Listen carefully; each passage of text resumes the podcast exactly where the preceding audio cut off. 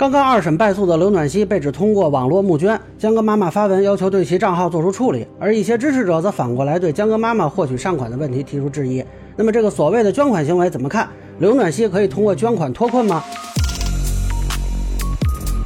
大家好，我是关注新闻和法律的老梁啊。这个事儿其实我也不是很意外啊，应该是想到会有这个措施，只不过没想到这么快啊。我以为怎么也得过一阵子避开舆论风口。那么现在江哥妈妈呢是发了微博啊，指责刘暖希女士不思悔改，依然在微博上颠倒黑白，继续挑衅受害者家属。一个违法失责者屡次被平台关闭和禁言账号，竟然又以一个害人者身份打起了悲情牌进行募捐，要求平台做出处理。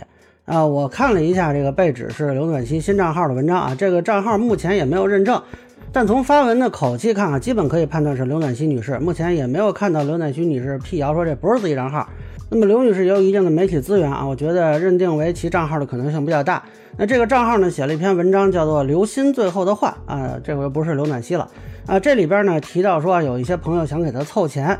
然后说呢，该我自己承担的，我一定承担。我有手有脚，我不怕吃苦，什么脏活累活都可以干啊！我看到这儿的时候，以为他想说不要大家捐钱呢，呃，结果后边说的是这些资助我会公示去向，我挣钱以后全部还回去。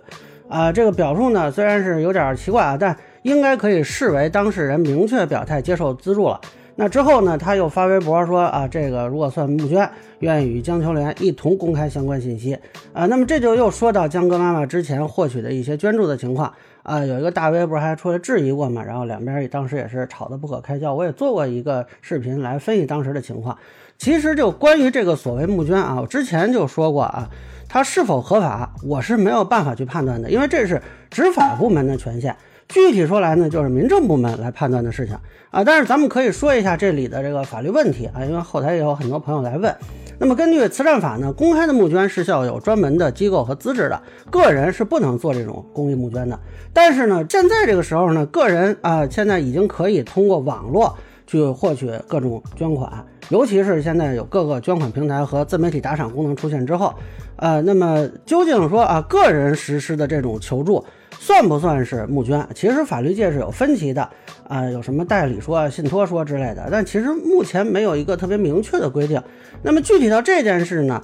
呃，清华大学公共管理学院副教授、公益慈善研究院副院长贾希金有一个表态啊，认为这并不属于慈善法规定的公益捐款，而是一种赠与。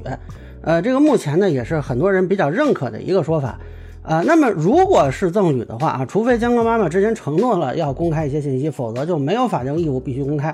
而且呢，还要考虑赠与人的意愿，就是我给你打了一笔钱，这个事情我不一定同意公开哦。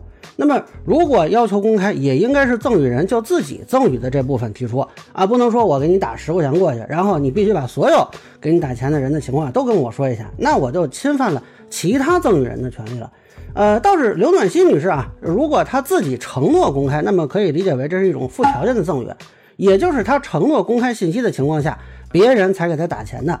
同时呢，给她打钱的人也默认同意她公开自己的相关信息。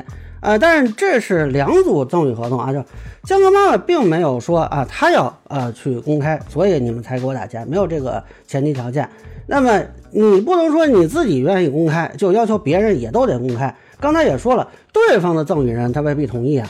那刘暖希的这个要求有可能同时侵犯了江哥妈妈对打款信息的处置权和对方捐款人的隐私权。当然，这是学理层面的分析啊。如果有人认为其中任何一方的收款行为是非法的，可以向民政部门举报啊。如果认为虚构信息那是诈骗啊，可以向公安机关报案，这个都是公民的基本权利。那就咱们看啊，司法机关和执法部门他们去怎么判断。那么这也是说到这个江歌妈妈目前要求处置刘暖希账号的问题啊，我觉得这个要求首先也是她的权利。之前视频也说过，如果认为举报本身是不恰当的，那等于说啊，这个平台就不应该有举报这个功能。那除非说这个举报内容虚假或者不成立，那么我们认为这个举报是有问题的，否则这仍然是每一个平台用户的权利。就江歌妈妈这个表述看，我觉得举报的理由也是有的。呃，捐款认定啊，咱们可以等执法机关来判断。但是以刘暖希名义发发布的这篇文章里，很明显有否认门锁和对江哥妈妈批评的内容。这个锁门的事儿啊，不是说我信不信的问题。是两审法院都认定的事实，那么可以认为呢，这个文章传播不实信息，而江歌妈妈作为当事人，当然可以要求平台处理。倒过来说啊，刘暖希也可以投诉，包括江歌妈妈在内啊，其他人传播不实信息的这种账号啊。比如，如果刘暖熙坚持认为自己没有锁门，你可以去投诉所有提到他锁门的自媒体和媒体啊，说他们传播不实信息啊，你看能不能投诉下来？那你是不是就可以判断一下到底啊哪一个才是不实信息？那最后呢，我是想说啊，就是对于关闭浏览器获取捐助渠道呢，呃，我倒觉得可能实际效果不会很大，有可能会关闭啊，这个就看平台的处理了。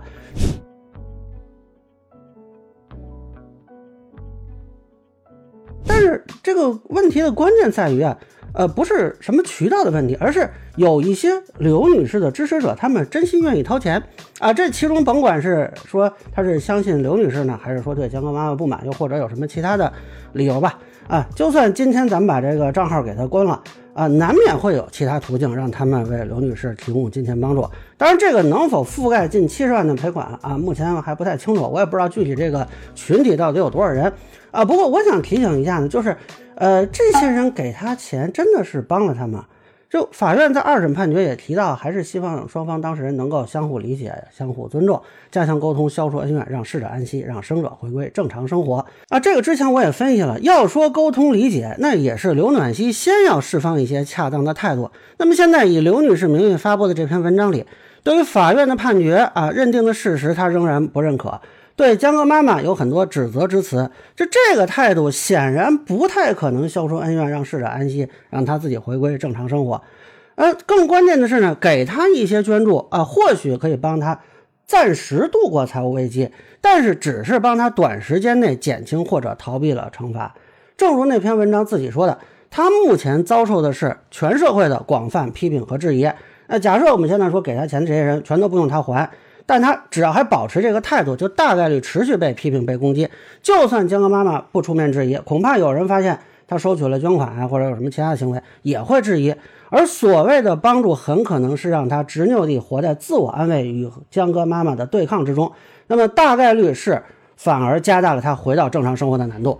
那这个帮助对他的一生究竟是好事还是坏事？会不会反而成了一种饮鸩止渴呢？所以究竟是让他拥有更多的对抗资本好呢，还是帮助他认清现实、面对自身的问题好啊？他的支持者是不是应该考虑一下啊？你们决定保护他一辈子吗？那以上就是我对刘暖七被指募捐事件的一个分享，个人浅见难免说了，欢迎不同意见小伙伴在评论区、弹幕里给我留言。如果您觉得说的还有点意思，您可以关注我的账号老梁不郁闷，我会继续分享更多关于新闻和法律的观点。谢谢大家。